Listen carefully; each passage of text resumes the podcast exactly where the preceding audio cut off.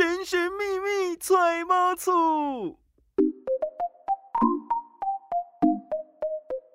嘿，小资买房不怕错，千错万错都是我的错。来到千错万错，我是慧聚，我是超群。我们的千错万错的首播呢，会在 FM 一零四零一正声台北调频台，每周六的中午十二点到一点之间会播出啊。但是什么时候播啊？不知道，请你记得要听啊。每一周不太一定，明明就有，没有啦，就在那个十二点到一点间啦。对。然后呢，播完之后呢，我们就会上到 Podcast 上面喽，所以大家就可以到 Podcast 各大平台来收听的。嗯，没错。那其实现在有很多的朋友呢，要来想说，哎，都已经快跑了。对，不是啊，我是说，如果是小资主的话，就在等啊，想说你们这些投资客，哈哈，该是我们买房子的时候了。为何呢？好，就是因为这个平均地权条例啊，就在这个前几天三读通过了。那三读通过之后呢，就是打草房。哎，我们先跟大家科普一下好了。嗯，通常像这种这样法案啊，嗯，到三读通过。后面还有什么样子的一些过程，然后才会真的执行呢？其实法律哈，它如果三读通过的话，没有什么其他的什么条件啊、附带的条款啊要去通过的话，嗯，那这个法律呢就要等到总统公布，那这个法律才会正式上路。哦，那现在有卡在哪里吗？现在就卡在，因为我们平均地权条例里面有很多的项目是有执法的。哦，那我们等一下呢，跟大家讲到这个条例主要修法的方向，然后再讲到执法里面到底有什么东西是等待。在内政部去通过的，那再跟大家一起说。然后同时呢，又这个平均地权条例对大家到底有什么样子的影响啊？我相信大家其实都可能有耳闻，但是不太明白。那我们就今天呢，来在节目当中来跟大家讲一讲哦。嗯，那首先呢，五大的修法重点有哪些呢？好，其实第一个重点呢，就是说禁止预售屋的换约。哎呀呀，这个打死一票人呢。对，因为呢，我们如果在那个买预售屋的时候，红单就是你拿红单是，就是你只要付到十万块就可以拿红单嘛。对。那再来的下一关呢，就是要签合约。对。那就必须要定金、签约金、开工款，什么都先给他。嗯。付了十趴之后，就会给你一本合约。没错。但是你如果拿到合约，然后在房子还没盖好的这段期间，嗯，你突然缴不出来了，或怎么样的，你是可以。卖回去给别人，或者是你可以选择跟建商解约，嗯，但解约要付十五趴的违约金，好贵哦。对，好，所以说以前的话，要么你解约，要么你就是可以再把它卖给别人嘛，没错。但现在就是禁止换约，嗯，好，所以说你这个合约呢，你拿到之后，你就是要等到房子盖好才可以卖。对，那当然这是一个原则性的问题啦。就是说呢，如果你在一般通常的状态下面，我们不可以转让给其他，就是哎，我今天也想要买耶，这个房子你可不可以转给我？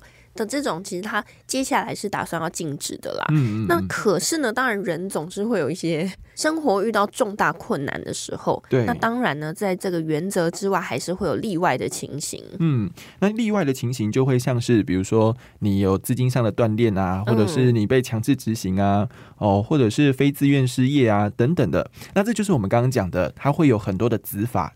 细项内容，那就要等内政部去修改，然后才有办法通过这一条的部分。嗯，而且这还要经过地方政府的核准呢。所以其实今天中央修法，地方也要有所跟进。是的，好，所以呢，这边换约的话，除非你真的要换，你只能换给夫妻直系的亲属，就是你的往上的往下，对，或二等亲以内的兄弟姐妹。对，就是旁系血亲戚，就是兄弟姐妹了。嗯，那。大家也会很好奇，我今天就是不听话，那我会怎样呢？那就罚钱啊！对，如果说你这个违规的话，按户会处罚五十到三百万元。那会不会有人就钻一个漏洞？我就是转了，然后再被罚五十万，其实只是成本的那种心情。也可以啊，也可以吗？但是因为你如果是在还没有成屋的时候，你就算赚也赚不到五十万啊！哦，因为你只有付前面十趴嘛。那你十趴，你有可能垫超过五十万吗？嗯，而且他会看你的那个状况来裁量。你如果赌错了呢？哦，就是可能变三百万这样，三百万都可以付另外一个房子一些的头期款。对，所以简单来说，预售屋就不能拿来做成转售炒作的这个项目了。对啦，当然我想啦，现实总是不太确定嘛，但是至少我们的法规先往前走了。是，那第二个呢，就是重罚炒作行为。还记得我们以前在听到人家看房子都要排队。嗯，好，或者是办一个说明会，大家都呃买不到了，卖不掉了什么的。嗯，完售了，完售了，快要卖完了，只剩三户哦。对，或者是你在看房子的时候，你的代销姐姐就会告诉你说：“你看看那边。”也有可能是代销哥哥，对他也要买你这一间的，所以你不快一点的话哦，他就要买了。搞不好是旁边请来的演员。对，所以这些行为都在这一条里面。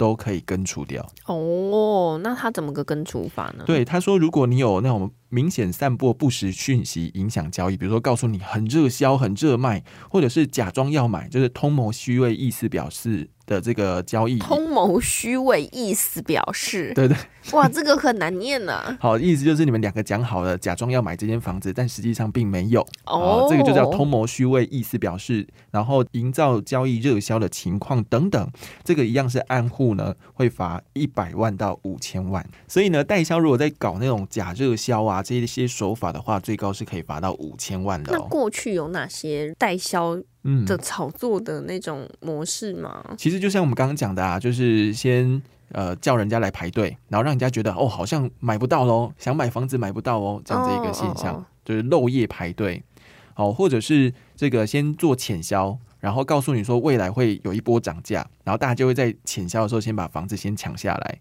哦，对，那你如果卖不掉的话，建商还可以帮你把红单转给别人。哦，对对对对对，这是以前的做法，但现在呢，通通都要根绝掉。原来是这样，那其实我个人觉得啦，这种的呃法规啊规定出来，可是到执行面上面，感觉还有一点落差，哎，就没有说我今天如果是找林演来做这些排队的这些举动的话，其实我跟他都套好招啦，你要怎么？知道说我是通谋虚伪意思表示呢，啊，他就真的想买，但他后来又不买啦。对，那等一下后面也会讲到这一这一段的过程哦。好，那第三呢，就是建立检举奖金制度哦。对，怎样？人都洗掉没啊？对不啊。不过呢，这个检举的部分呢，我觉得它蛮大的一个问题就在于你必须要举证，你要能够证明说他真的有做到这个。违规行为，而且呢，你要把他的市政都找出来。这如果不是内部人，真的做得到吗？很难呐。我觉得这是建立一个吹哨者的制度啦。因为其实一般民众如果对于，除非真的有留下文字讯息的这些，呃，比较好举证之外，其实还是以你今天是公司内部的员工，然后你发现公司有在做这样子不实的或者是不好的这种炒作行为的时候，你才会知道说这个检举。的这些举证要怎么举证嘛？嗯，因为有实证，你实力你才有办法检举啊。对。可是同样的，换句话说，你今天如果当了这个吹哨者，你觉得这个人有办法在房产界继续混下去吗？我个人是觉得不行啊。你可能就赚这个奖金，你可能就要退休。对，那当然啦，他是说，因为要鼓励大家检举嘛，所以当然就是在这一笔里面会抽成奖金给你。对。那。你就很容易成为就是这个业界的那种黑户名单，再也不录用的员工。对，因为像检举的话，其实就是在你的买卖过程，比如说作价，再来就是申报实价登录的部分，如果有申报不实等等，这也是内部人才有办法知道的事情。好，我们在外面的人根本就不知道，所以要检举。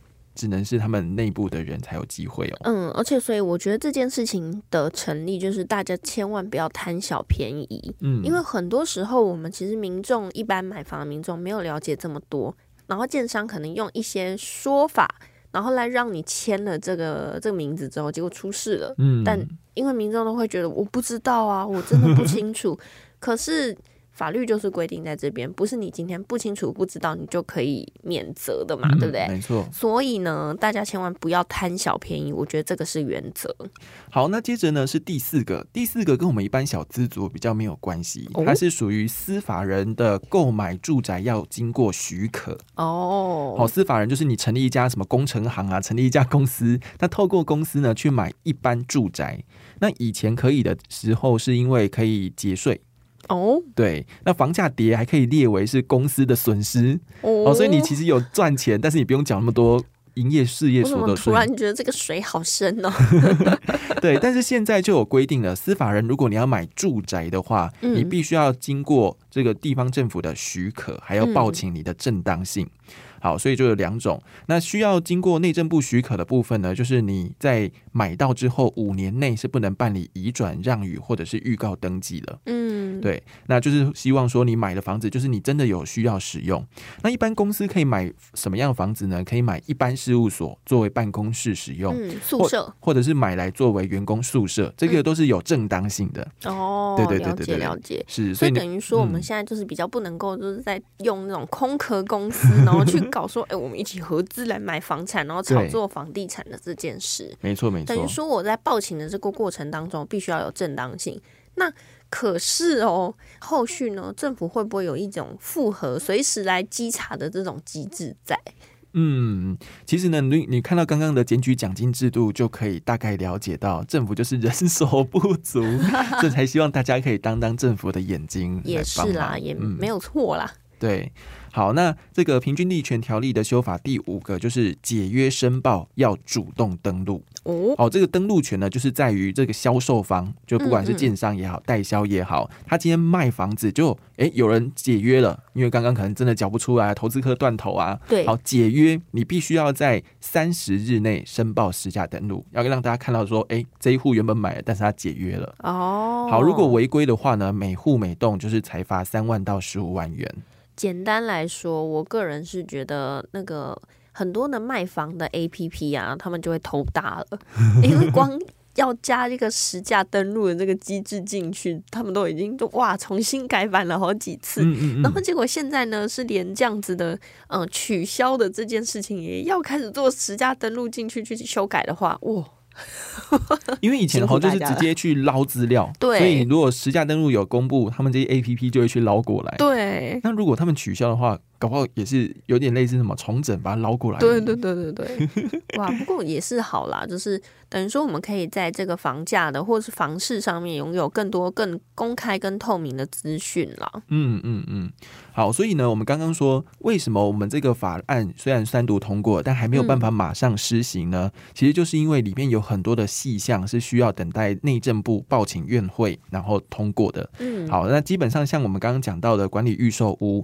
诶，可能什么样的情况是可以转约？嗯哦，他不是完全打死啊，他说你要转的话可以，只能转给夫妻啊、旁系二等亲啊，或者是其他人嘛，对不对？对那这个就是要有呃，把一些细节写在里面所。以就是还有一些实行细则需要去做补漏的动作。对，那这个补漏呢，人家就说，如果按照时辰啊，这样子写写写，可能七月一号才有办法上路啦。哦，所以其实还有一点点落跑的时间呢、因为我想啦，其实对于房价这件事情，尤其是像我们这些年轻人啊，嗯最会感受到世代不正义，就是在这个地方。可是嗯说真的，其实每一代每一代对于房价的这种感觉，可能也都是同样的心情，都是觉得对，都是觉得很贵，买不起。可是放眼望去，可能十年、二十年、三十年会是如何？其实我自己个人在买房子的这件事情上面的想法，就会是觉得，其实无论它未来有没有继续涨上去，有涨当然是哦，我觉得我有赚到。那当然，这你在地段啊，或者是呃用途上面的评估，你就要评估的比较准确一点点。那可是呢，我自己的想法就会是没关系，我只要有钱，我现在想要买，那我就先进场，管它贵不贵。哇，那超群嘞，我自己是觉得说，房子我们就是先去看嘛。那看嗯的时候，你要先了解到它的市场的感觉，然后再来就是我们要去评估自己的可不可以负担得起。对，我觉得。呃，地段啊、房子啊，还有自己的负担得起，这些条件都 OK 的话，那就买吧。哦，嗯，所以其实也是说，不用给自己太多的限制啦。对，我觉得有时候很多很多的限制是来自于心里那道跨不去的坎，会觉得说今天好像哇，我今天买房子就要背负我二十三十年的人生在这件事情上面投入。可是有时候像我自己越做这件事情的时候，我觉得哎有一个更开放的心态，会觉得说其实我今天只是把钱变成不同的样子。嗯因，为平常我们在做理财的时候，可能会把一些钱放在基金，对，一些钱放在 ETF 或者是股票，分散风险。，对，那等于说我今天再拨一笔额外的资金，然后进到房产这项目里面去。嗯嗯，好啦，那我们其实呢，今天就是在透过这样简单的一个十五分钟的概念啦，来跟大家简单的讲一下，聊一下这个平均地权条例的一个呃懒人包的概念，嗯，来提供一些资讯给大家。那大家如果说呢有更进一步想要了解的东西，那当然都可以继续在上网做比较深度的功课。那当然呢，你要更完整、更完整的资讯，我们还是要等这个一些法规啊、执法全部都已经上路之后呢，我们到时候再做一集来帮大家做同整喽。那我们今天的节目就先到这边喽，拜拜，拜拜。